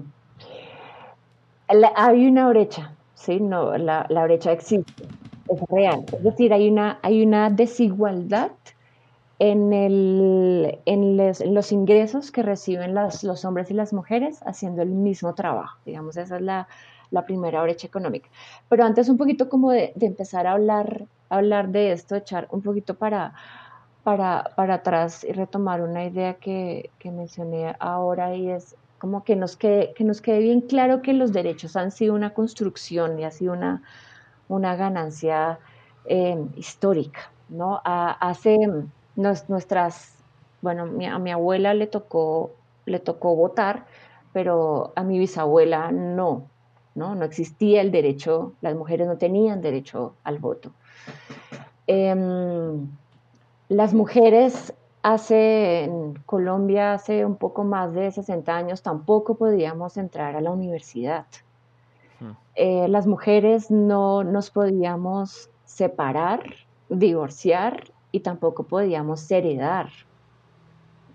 Hasta hace muy pocos años las mujeres no podíamos decidir, no podíamos decidir eh, terminar con un embarazo. Es decir, todos los derechos, la ganancia de los derechos ha sido paulatina. Entonces, particularmente con el, con el asunto económico que tú me estás preguntando, la, brecha económica, pues las mujeres entramos mucho después que los hombres al, al trabajo remunerado, porque el trabajo de mm. cuidado históricamente lo, hemos sostenido y cada vez hay más hombres involucrados en ese tipo de, cuidado, el trabajo de cuidado que no es remunerado. Entonces, las mujeres entrar después de que los hombres al mundo del trabajo remunerado, pues entramos con desventajas. Y entramos ganando menos y entramos teniendo peores condiciones de trabajo, más, más horas de trabajo, eh, menos salario y menos eh, beneficios o privilegios en los espacios laborales. Y esa brecha, a pesar de todos los, los, cambios que han tenido los estados, y particularmente en Latinoamérica y bueno, en Colombia, no, no se ha terminado de disminuir. Entonces, eso hay que ponerle mucho ojo porque impacta, impacta de manera diferencial la vida de las mujeres y de los hombres. Entonces, hace que las mujeres ahorremos menos, hace que las mujeres entonces coticemos menos en el sistema de seguridad social, entonces que nos pensionemos con eh, menos dinero y entonces eso afecta nuestra calidad de vida. El, el, en últimas, el problema con todas las brechas, sin importar que sea, es que afecta la vida de manera determinante. Y, y los problemas se van haciendo compuestos, o sea, no es, o sea, se van, se van incrementando unos a otros. Claro, porque como, como son brechas que tienen que ver con los derechos, si los derechos son interdependientes, pues efectivamente no, no, no se pueden separar. Sí, si yo gano menos dinero, entonces me puede quedar de pronto más difícil también Em, entrar a la universidad o hacer un posgrado, entonces ahí hay un problema también con, con el acceso y la permanencia de las mujeres en educación y entonces tal vez tengo que aplazar eh, la maternidad si quiero ser madre o porque no tengo las condiciones ni económicas ni de formación también suficientes para. Entonces comienza, claro, como los derechos son interdependientes, una brecha muy profunda en un derecho afecta a los otros. Estoy totalmente de acuerdo con todo lo que dijiste. No sé, como no dijiste números, creo que nuestros números no van a concordar, pero te voy a dar mi impresión acerca del problema de, de la igualdad para, la mujer, para las mujeres en el, en el lugar de trabajo y porque creo que va a ser difícil de resolver y cuáles son los problemas más importantes. Eh, digamos que hay, hay una hay un mito por allá afuera. No, no es un mito. Es una es un mal uso de una estadística en el que dicen que la mujer se le pagan 80 centavos por cada dólar que gana un hombre. Esto es real cuando se toma la media de ingresos de mujeres a hombres. Entonces, si, si el promedio de ingreso de todos los hombres es mil dólares, entonces, o un millón de pesos, entonces las mujeres en promedio se ganan 800 mil pesos. Por el mismo pero, trabajo. No, no por el mismo trabajo. Eso es el promedio de toda la población. Después, cuando se controla por tipo de trabajo, industria, empresa y cargo, la brecha es del 2%. Pero te voy a decir por qué creo otra vez que creo que ese debate se ha eh, apoyado sobre las estadísticas equivocadas y están cometiendo un error en su, en su aproximación al problema. Lo que usa la gente para decir que no hay brecha eh, económica entre los hombres y las mujeres es eso que yo acabo de decir. Cuando uno controla todos esos aspectos dentro del estudio, los hombres y las mujeres, las mujeres ganan todavía un poquito menos, 2% menos, que es significativo en toda una vida pero no es el 20% que uno escucha en los medios. Entonces, las personas que están en contra del debate usan esto para desvirtuar el punto que están haciendo las personas, el, punto que, que estamos haciendo las personas de que hay una brecha económica entre hombres y mujeres significativa. Y te voy a decir cuál es el verdadero problema para mí dentro de esta discusión y esta es una conclusión a la que llegué hace tiempos y cada vez, no sé si es mi sesgo de confirmación lo que hace que, sienta que es más real eh, mi opinión, pero yo creo que el problema real es que las mujeres entraron al mercado laboral y venían de un lugar donde todo su trabajo, el mercado lo había valorado en cero. Entonces, cuidar a la familia, cocinar, limpiar la casa, ayudar a los enfermos de la comunidad. Eso el mercado nunca le ha dado un valor. Pues ya está cambiando, ¿no? Ya cambió con la economía del cuidado. Exacto, ya está empezando a cambiar. Pero entonces para mí por ahí ese es el gran problema. Las mujeres entraron al mercado laboral, no rescindieron todas sus otras obligaciones. Ajá Entonces el problema no es que a las mujeres les paguen menos, que es verdad, no es tanto como, como dicen en los medios, pero sí es significativo. Y además de eso, hacen muchísimo más trabajo que los hombres. Muchísimo, o sea, el, la, la brecha puede ser incluso mayor que eso que dicen, porque el trabajo de la mujer en el hogar, más allá de tener un trabajo, sigue siendo gigante. La mayoría de los hombres, hay que admitirlo, no hacen ni mierda cuando llegan a la casa. medio, ayudan a la, medio ayudan a lavar dos platos y se tiran en el sofá a ver televisión. Entonces las mujeres se matan en el trabajo, les pagan menos y además de eso les toca llegar a la casa a trabajar. Entonces las mujeres desde, desde esa revolución en la que las mujeres entraron al mercado laboral han estado en una desventaja increíble donde todo su trabajo se ha, se ha visto mal remunerado. Y apenas ahorita está empezando a haber conciencia de eso, aunque yo creo que no la suficiente.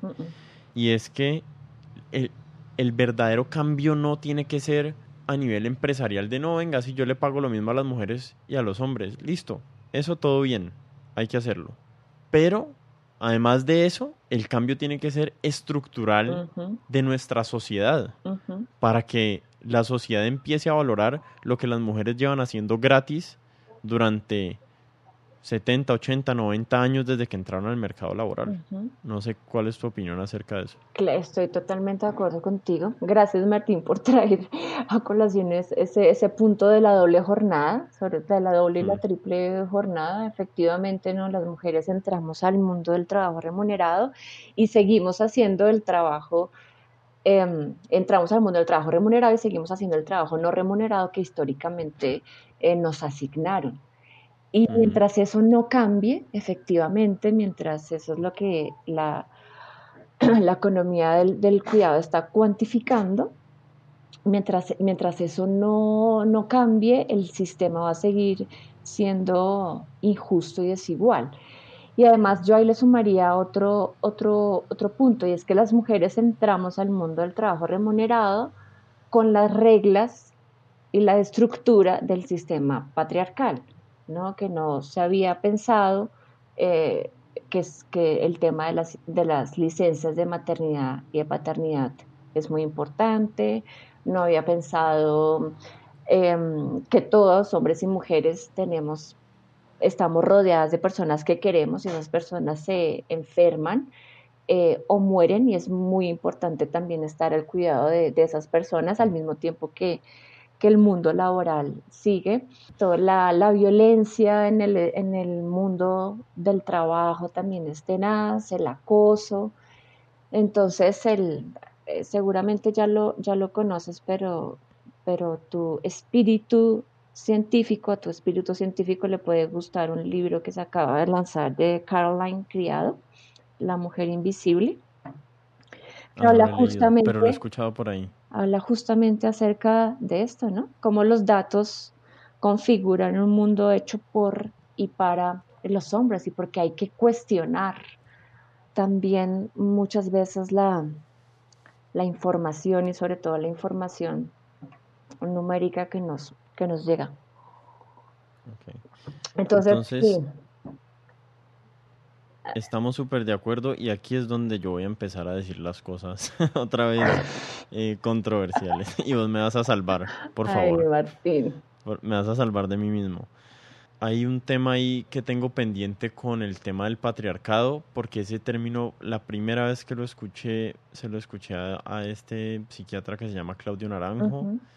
Y la verdad es que no le he puesto suficiente atención a tratar de entender ese término, pero quiero que lo obviemos por ahora. O sea, asumamos lo del patriarcado y ya porque creo que mi desentendimiento ahí es, es vasto y no quiero que nos, que nos gastemos un montón de tiempo en eso.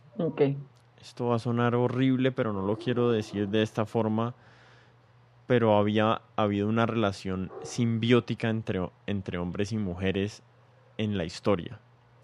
Eh, los hombres asumimos unos roles que en muchas ocasiones eran terribles, como los de ir a la guerra, como la Segunda y la Primera Guerra Mundial, la mayoría de muertos fueron hombres en unas condiciones terribles. No me habría gustado ser un pelado de 20 años, eh, mono y azul, en Francia en 1940 o en 1918. De acuerdo. Pero había habido una simbiosis, una simbiosis opresiva, ¿cierto? Pero mal que bien, una simbiosis para que las sociedades fueran eficientes, entre comillas. Pero esa inclusión de, la de las mujeres en el trabajo yo creo que tiene un montón de aristas no pensadas y no resueltas. Que son conducidas de muchas maneras por la, las interacciones sexuales entre los hombres y las mujeres y cómo han sido históricamente y cómo están siendo en este momento. Explica, Entonces, eso de las interacciones sexuales. Voy a decirlo de una manera súper burda. A los hombres les gusta echarle los perros a las mujeres. A algunos hombres enfermos les gusta violar mujeres. A otros hombres menos enfermos que los violadores, les, pero aún enfermos, les gusta acosar mujeres. Y digamos que eso, yo siento que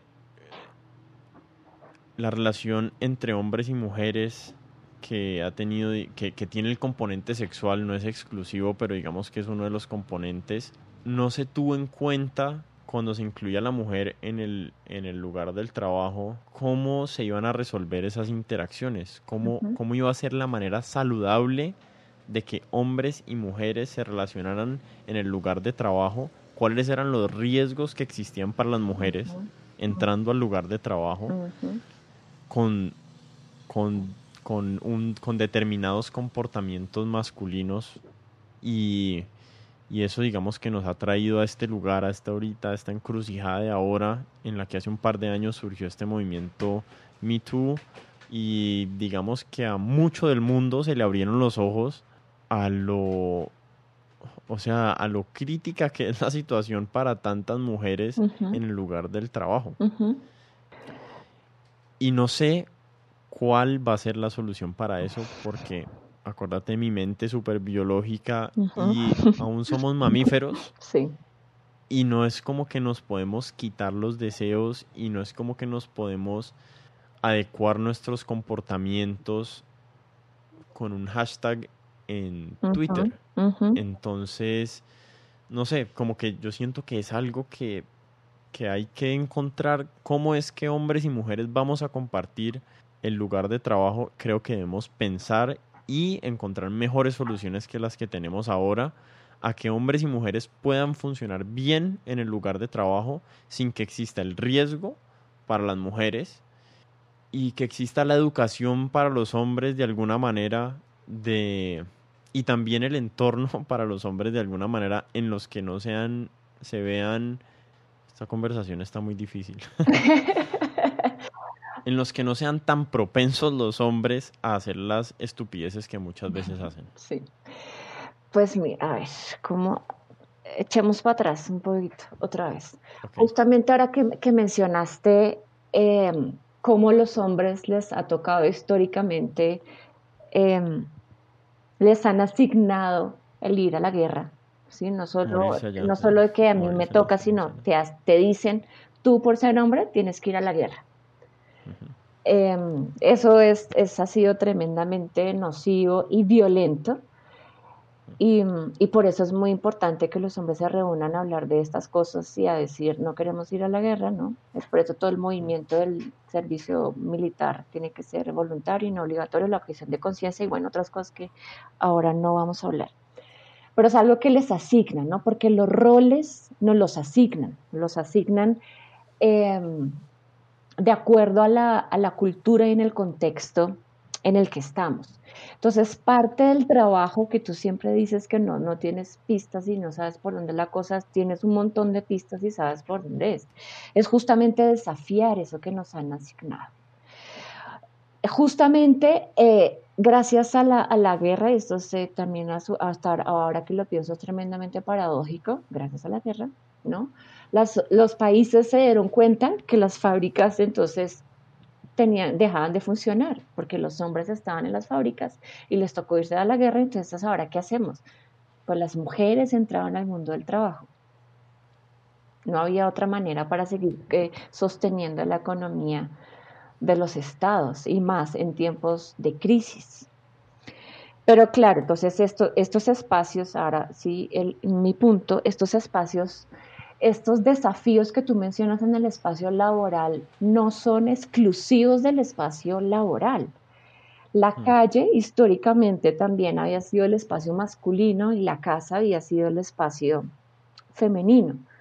Cuando las mujeres eh, comenzamos a ir a los bares, al cine, al teatro, eh, con otras mujeres eh, o con, otro, otro, con otros hombres sin tener una, relación afectiva o, o, un matrimonio de por medio, o empezamos a ir solas, la violencia también se hizo visible en esos espacios, porque tradicionalmente eran de hombres y estaban construidos y operaban bajo lógicas masculinas todo lo que pasa en el mundo que trabajo termina, termina apareciendo y extrapolándose a todos los espacios que poco a poco las mujeres hemos, hemos conquistado.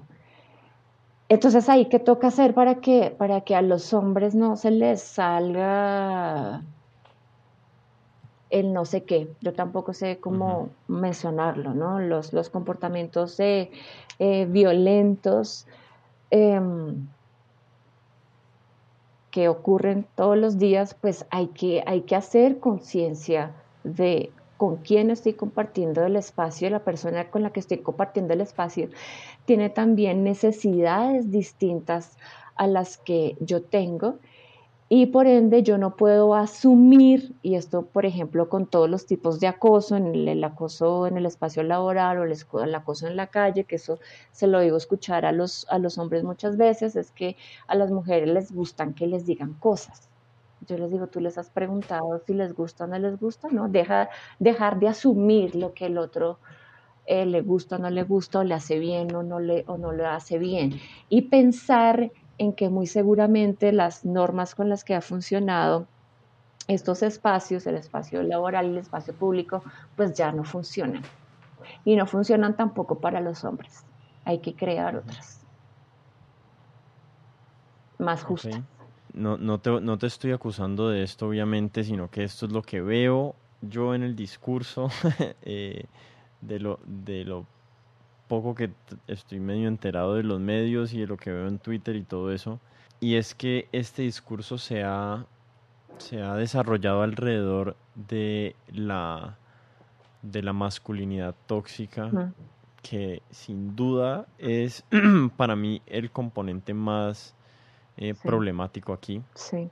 Pero también creo que culturalmente, con la liberación sexual y de nuestra expresión eh, corporal se le está haciendo una como una demanda imposible a los hombres, una, una demanda imposible de cumplir.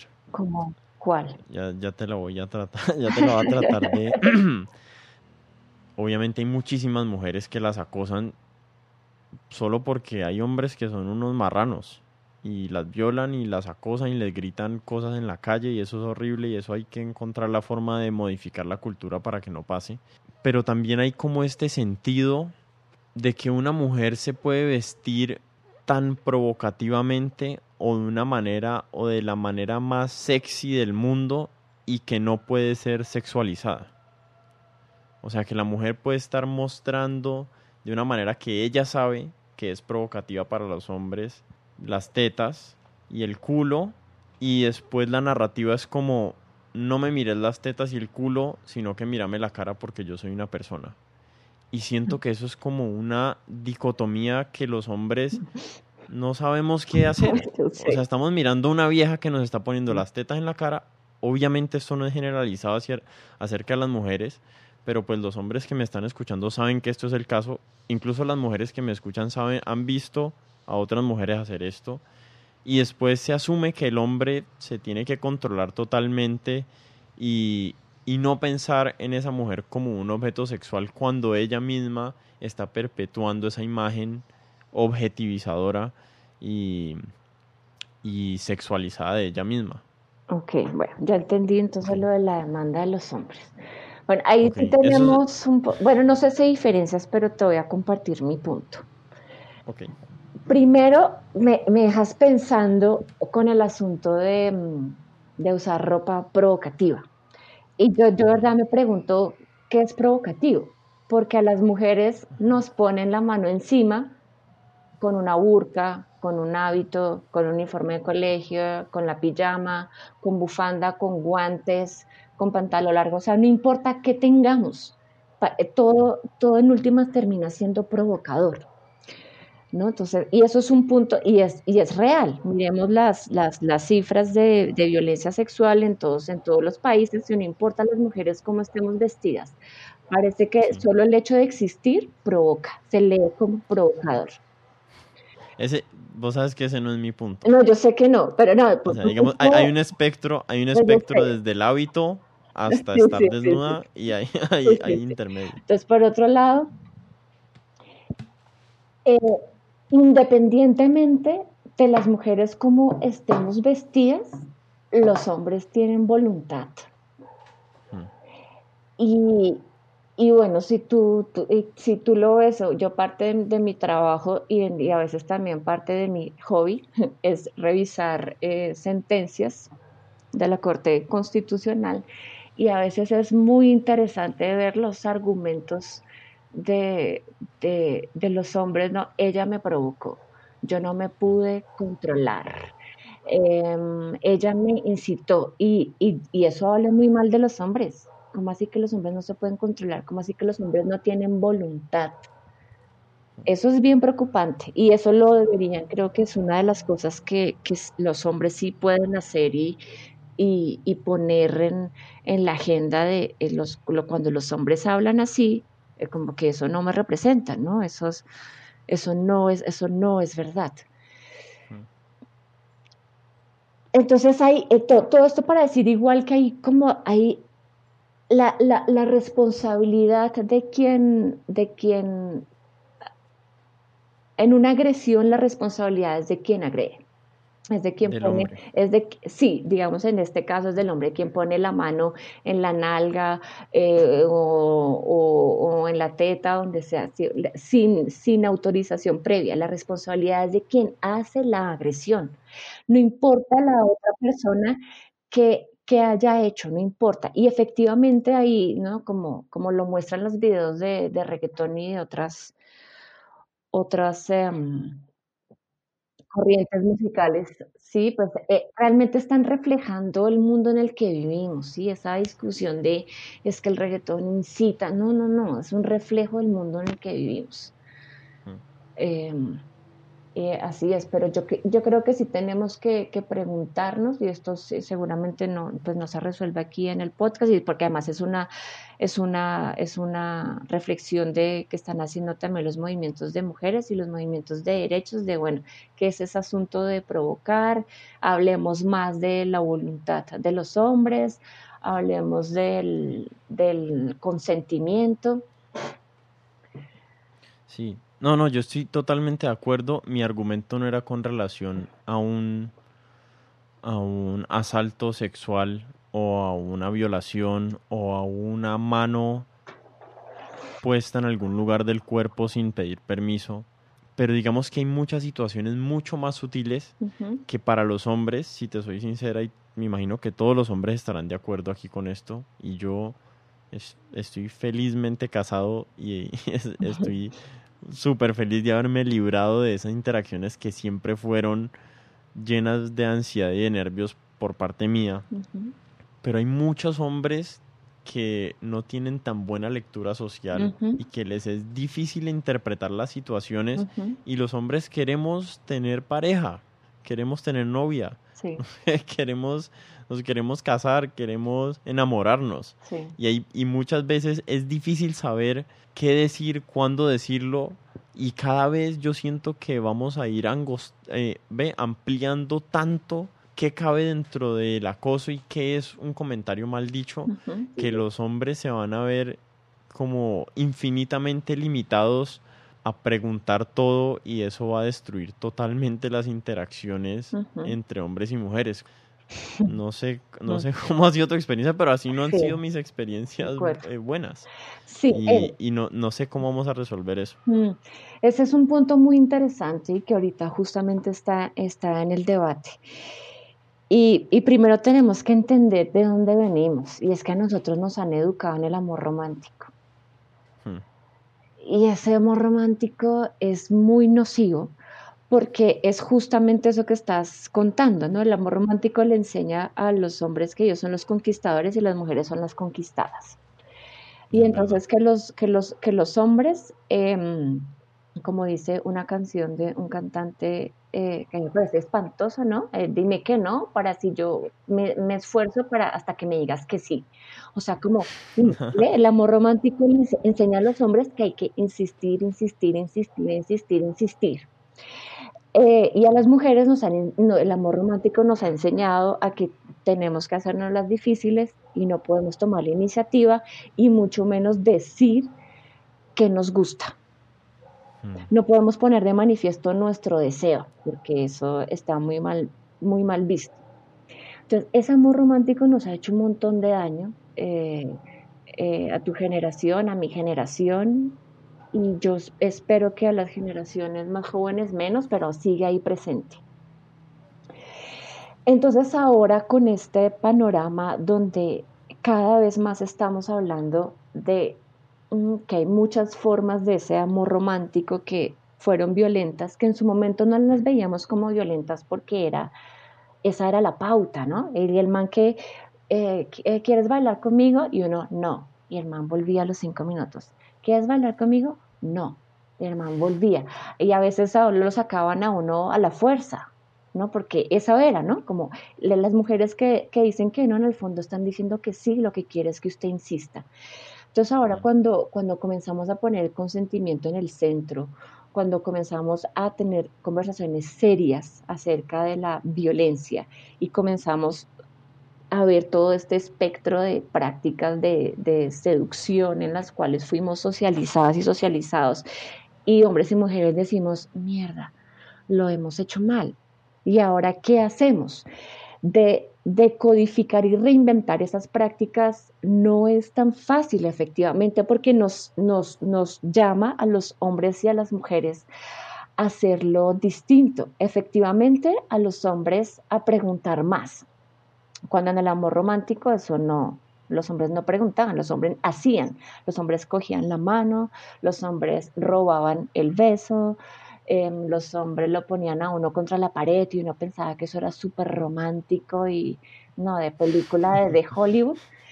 Y ahora, y ahora es no, tienes que, hay que preguntar, no solo, no solo los códigos del lenguaje no verbal, que a los hombres también nos los socializaron mucho en eso, en ese aprendizaje, y eso es muy importante, eso es uno de los desafíos ahora, tú que estás criando un niño, ¿no? Enseñarle a, leer las expresiones faciales, ¿no? A, cuando una mujer está incómoda, porque a las mujeres como nos enseñaron a que no podemos decir de frente que no, entonces uno se corría para un ladito, cerraba las piernas, quitaba la mano, esperando que el mal leyera esos signos, pero no los habían entrenado, socializado en eso, entonces era muy difícil.